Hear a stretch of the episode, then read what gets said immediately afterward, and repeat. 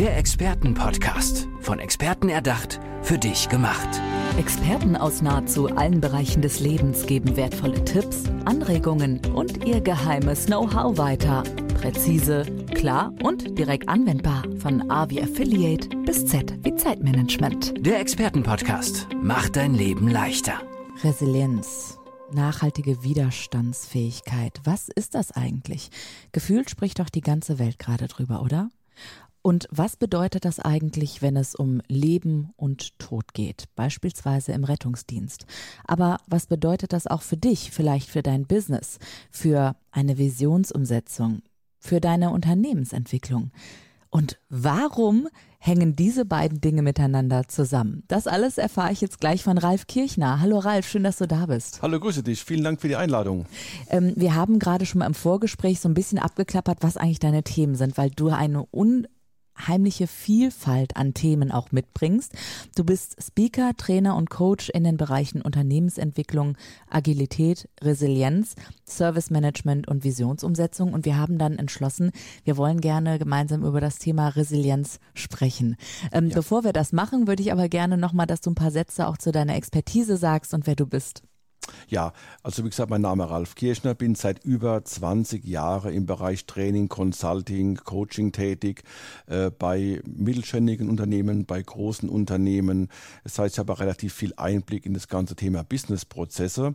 Und ähm, durch diesen Einblick in das Thema Businessprozesse habe ich auch im Laufe der Zeit festgestellt, wo hier die Gaps liegen, wo hier Engpässe sind, weil wir haben eigentlich alle eines gemacht in den letzten Jahren. Wir haben ja optimiert, optimiert und weiter optimiert. Und äh, plötzlich kam das Thema der Pandemie auf. Und für viele Unternehmen war das das Chaos in Perfektion. Und da haben wir festgestellt, dass das Thema Widerstandsfähigkeit oder auch Anpassungsfähigkeit, also Agilität, äh, ganz, ganz oft ins Hintertreffen geraten ist. Mhm. Warum glaubst du, ist das passiert? Weil dem Thema viel zu wenig Aufmerksamkeit gegeben wurde oder weil eine Art Menschlichkeit und auch Emotionen im Business sowieso ein bisschen verpönt war? Ja, ich glaube, es lief vielleicht jahrelang zu guten Unternehmen. Das ist also meine persönliche Meinung. Was haben wir gemacht? Wir haben irgendwann, ich habe immer ein Produkt entwickelt, wir haben das Produkt weiterentwickelt, wir wurden immer effizienter, wir haben versucht, noch mehr zu optimieren, Lieferketten zu optimieren. Das lief alles sehr gut. Wir hatten ganz, ganz wenig Widerstände und wenn, konnte man die relativ problemlos beheben. Und dann kam irgendwann das Thema Pandemie. Das heißt, ein kompletter Lockdown äh, mit, mit etwas, wo niemand gerechnet hat. Und da war natürlich auch klar die Handlungsfähigkeit in Unternehmen sehr eingeschränkt. Mhm. Jetzt lass uns doch mal auf das große Thema auch ähm, dieses, dieser Podcast-Episode blicken. Ähm, ich habe irgendwann mal ein total schönes Bild auch zum ja, zu der Vokabel Resilienz, sage ich einfach mal, gesehen. Und zwar, kennst du sicherlich auch der Baum mit den Wurzeln ja. und der mhm. Baumkrone. Vielleicht magst du das einmal erläutern? Äh, ja, im Endeffekt ist das so, äh, die Wurzel steckt ja tief in der Erde mit drin. Das heißt, die Wurzel sehen wir überhaupt nicht. Wir sehen gar nicht, was sich eigentlich alles im Endeffekt äh, ja in der Wurzel befindet, wie das Leben da entsteht, wie die Weiterentwicklung steht. Das Einzige, was wir sehen, ist die Baumkrone. Die Baumkrone fällt uns in den Blick. Wir sehen, ist die Baumkrone schön, ist sie weniger schön. Wir achten aber ganz selten auf die Ursachen. Das heißt, was steckt eigentlich unter der Erde mit drin? Und äh, wie ist, wie ist dieser Baum überhaupt befestigt in der ja, Erde? Weil die, genau. also die Wurzel, das Wurzelwerk ist ja genauso groß wie die Baumkrone eigentlich Richtig. selbst eines Laubbaums, ne? Und es war ja auch die, die Problematik in vielen Wäldern, das ist gerade ein gutes Beispiel zum Thema Baumkrone. Äh, man hat in ich glaube, im Pfälzer Wald vor ganz, ganz vielen Jahren unheimlich viele Fichtenbäume gepflanzt, weil die sind schnell wachsend. Das Problem ist einfach nur, dass der Boden nicht standhaft dafür ist. Mittlerweile hat man mhm. das erkannt und also auch im Bereich Forstindustrie wird zurzeit eine Bodenanalyse durchgeführt. Das heißt, welche Bäume haben hier den richtigen Halt für uns? Wir sehen es ja, wenn irgendwelche Unwetterkatastrophen kommen. Das große ähm, Waldsterben das auch. Wald, das, das Waldsterben Insekten, auch dazu. die dazukommen und, und, ja, und Dürre. Wahnsinn. Und da ist man ja auch in der Forschung und sagt, wir machen Ursachenforschung und versuchen logischerweise auch hier proaktiv tätig zu sein. Mhm. Nur das fehlt in Unternehmen. Ach, guck mal an. Und da kommt die Resilienz wieder ins Spiel. Ja. Was braucht er? Hast du vielleicht so ein, zwei Tipps, wie überhaupt Resilienz angegangen werden kann im Business-Kontext? Mhm. Ich möchte mal dafür, dazu vielleicht eine kleine Story erzählen. Oh, gerne. Ähm, ich war mal fünf Jahre hauptberuflich im Rettungsdienst gewesen, Einsatz auf dem äh, Rettungswagen, auf dem Notarztwagen als ausgebildeter Rettungsassistent mit Notkompetenz. Und was hat man da gemacht während der ganzen Ausbildung? Man hat ganz viele Situationen einfach trainiert. Wir haben, haben Abläufe trainiert. Das heißt, Herzinfarkt kommt rein, wir wussten genau, wie ist der Ablauf. Soweit zur Theorie. Das haben wir auch versucht immer zu optimieren. Nur im Rettungsdienst ist ja wirklich so, es kommt ein, ein Einsatzauftrag, ähm, der ist teilweise sehr schlecht beschrieben. Man hat zwar eine grobe Vorstellung, man hat vielleicht sogar schon Maßnahmen im Kopf, die man ergreifen möchte, Allerdings ist die Situation oft eine ganz andere. Das heißt, in dem Augenblick, wenn ich zum Patient rauskomme, muss ich in Bruchteil von Sekunden eine Entscheidung fällen. Welche Maßnahme kann ich angeben? Ich brauche eine sehr gute Kommunikation zu meinem Partner, also zu, ähm, zu meinem Kollegen mit dazu. Wir müssen sehr schnell Entscheidungen fällen. Das heißt, wir brauchen eine gute Teamarbeit mit dabei. Denn hier haben wir keine Zeit, noch einen Workshop einzuberufen, wie man es ja. ganz oft in Unternehmen macht, sondern wir müssen handeln. Und genau dieses Handeln, genau diese Situation haben wir ganz oft in Unternehmen nicht. Also wir müssten zwar handeln, wir tun es nur nicht. Der Baum brennt halt noch nicht. Ja, so. genau. Ne? Ich dachte, ja, der Baum ist langsam welk. Ja, okay, vielleicht hilft etwas Wasser. Mhm. Wir probieren es einfach mal. Nur auch beim Baum, wenn alles abgestorben ist, dann nützt auch kein Wasser mehr. Mhm, man sieht es halt nur später dann, ne? Genau, ich muss eigentlich vorher schon agieren. Mhm. Und das ist im Rettungsdienst eigentlich ganz genauso. Ich muss relativ schnell handeln und in, wie schon erwähnt, in Bruchteil von Sekunden Entscheidungen fällen, Maßnahmen einleiten. Und das kann ich wirklich, ich möchte sagen, fast sogar eins zu eins portieren in Unternehmen. Auch da muss ich handeln. Wir mussten es teilweise nicht, nicht so schnell, weil, wie gesagt, diese Pandemie war ja, ähm, ja, das kam über Nacht, übertrieben gesagt. Das heißt, die, die Unternehmen waren total überfordert. Manche Unternehmen haben daraus gelernt, Manche gehen, Unternehmen gehen die Situation jetzt an, aber es gibt auch genügend Unternehmen, die sagen, ja, okay, es hat sich ja entspannt, wir machen weiter so. Ehrlich? Ja, das gibt's ja, das auch. kann ich mir gar nicht vorstellen. Wie bitte? Ja, das gibt's wirklich so. Warte mal, also es ist ja so, dass, also wenn ich mit so Unternehmerinnen und Unternehmern spreche, viele stellen ihre Lieferketten um, ja. haben einen ganz anderen Service auch. Äh, die Arbeitsbedingungen für Mitarbeitende sind andere, Akquise ist anders. Und aber du sagst, nee, ich kenne es auch anders. Ja, Manche ja. machen einfach weiter so. Genau, so wow. wie du es erzählt hast, genauso soll es ja sein. Wir mhm. sollen eigentlich eine Lehre draus ziehen. Soll immer wieder schauen, was habe ich für Möglichkeiten, wie kann ich, sag mal, ja, meine Lieferketten umstellen, äh, wie kann ich meine, meine Dienstleistungen umstellen. Bestes Beispiel, viele Restaurants hatten nie einen Lieferservice gemacht. Ja, Plötzlich genau. gab es einen Lieferservice. Die konnten weiter existieren. Aber es gibt auch Unternehmen, die sind erstaunlich träge, wirklich erstaunlich träge. Das heißt, die haben gejammert. Die haben gesagt, ach Gott, das, alles geht kaputt, ich kann nicht weiterarbeiten.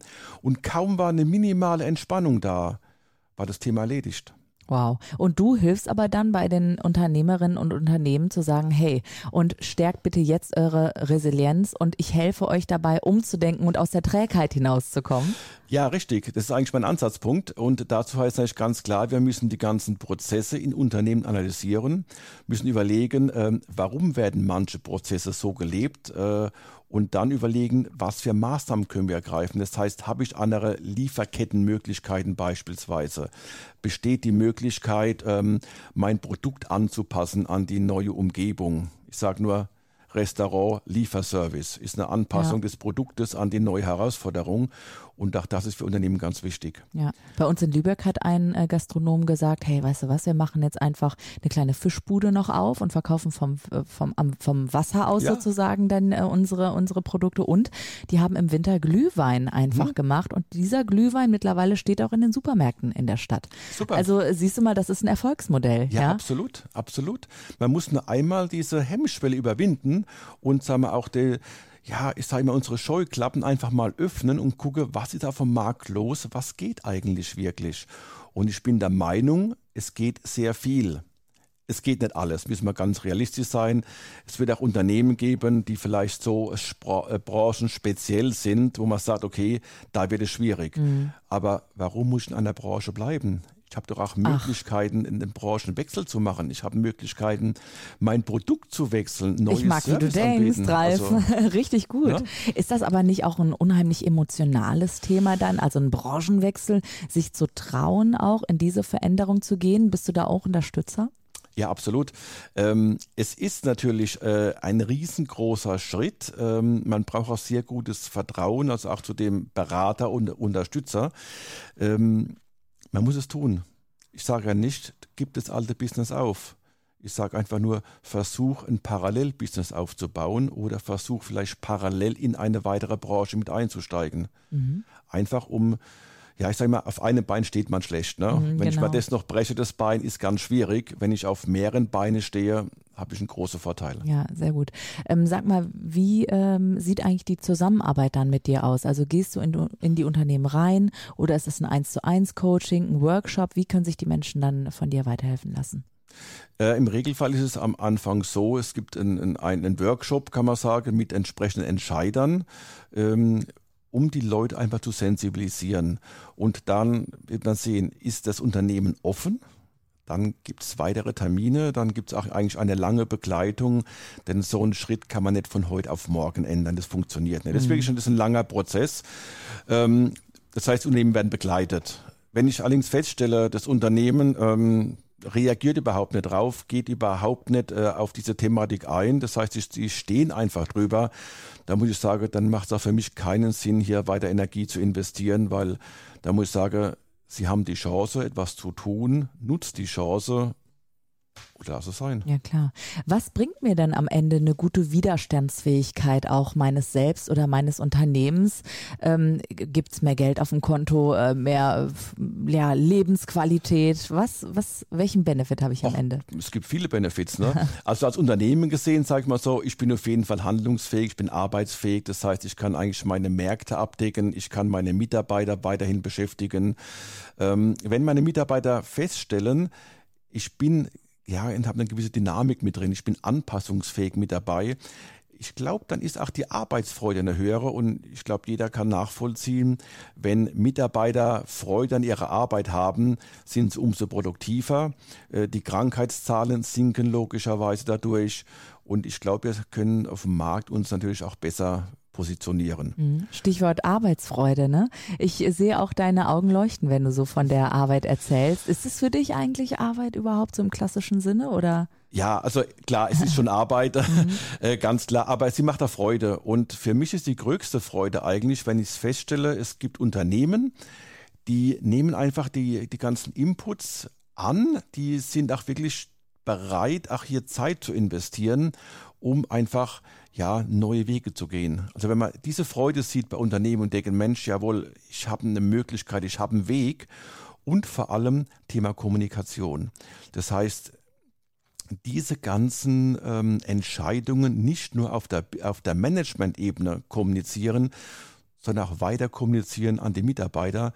Denn wenn Mitarbeiter ein Ziel haben, eine Vision haben, wenn die wissen, wie es weitergeht oder in welche Richtung es geht, super Ausgangspunkt. Du hast das ja eben so schön auch äh, bildlich erzählt. Ähm, beim Rettungsdienst kommt es auf Kommunikation, Arbeit, Kommunikation an, Teamarbeit, Entscheidungen und das lässt sich ja wirklich eins zu eins aufs Business übertragen. Jetzt bin ich aber nat natürlich auch neugierig, Ralf Kirchner, wieso dieser Job, den du jetzt machst und wieso nicht mehr im Rettungsdienst? Gab es da einen Moment, wo du eine Entscheidung auch getroffen hast dann für ähm, dich? Ich musste eine Entscheidung fällen, muss ich ganz ehrlich sagen. Ich habe den Job geliebt, ich habe den Job unheimlich gerne gemacht. Ähm, bloß dann kam irgendwann meine Bandscheibe hat quer geschossen, das heißt okay. Prolaps L5S1. Ich war relativ lang. Das äh, Übel hat einen Namen. Genau, das ja. war relativ lang auch nicht bewegungsfähig. Und somit war das Thema natürlich Rettungsdienst äh, ja nicht mehr machbar. Mhm. Weil da kamen die Ideen als beispielsweise in der Reha, wir machen hier mal äh, 20 Stunden. Sage ich, super, 20 Stunden. Es nützt mir nichts. Wenn der erste Unfall passiert, äh, dann muss ich ran, da führt kein Weg dran vorbei. Ich kann das nicht so reduzieren wie vielleicht ähm, in, in einer Bürotätigkeit. Sondern da muss ich einfach 100 Prozent da sein und muss reagieren. Und von daher haben wir gesagt, okay, mhm. das bringt eigentlich überhaupt nichts, das macht auch gar keinen Sinn. Und somit musste ich wieder in die Ursprungsbranche zurück, nämlich in den technischen Bereich, aus dem ich eigentlich ursprünglich herkam. Ja, ja und da bin ich jetzt. Unter anderem auch Dozent an der Dualen Hochschule Frankfurt, hast du mir vorher noch verraten? Nee, nicht Frankfurt, Stuttgart. Entschuldigung, wie komme ich denn auf Frankfurt? Äh, Wegen deines Schals, den du heute anhast, kommt mir mehr so wie sein. so ein Frankfurt-Mensch vor. Wobei ich kein Fußballfan bin, gebe ich ganz ehrlich zu.